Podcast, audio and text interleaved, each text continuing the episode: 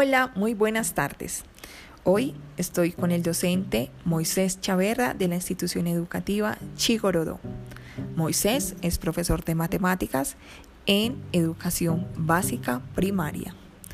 Moisés, me gustaría saber tres aspectos de tu vida personal. Primero, quiero saber cómo fue tu infancia, qué juegos tradicionales realizaban, en qué te divertías, cómo pasabas el tiempo.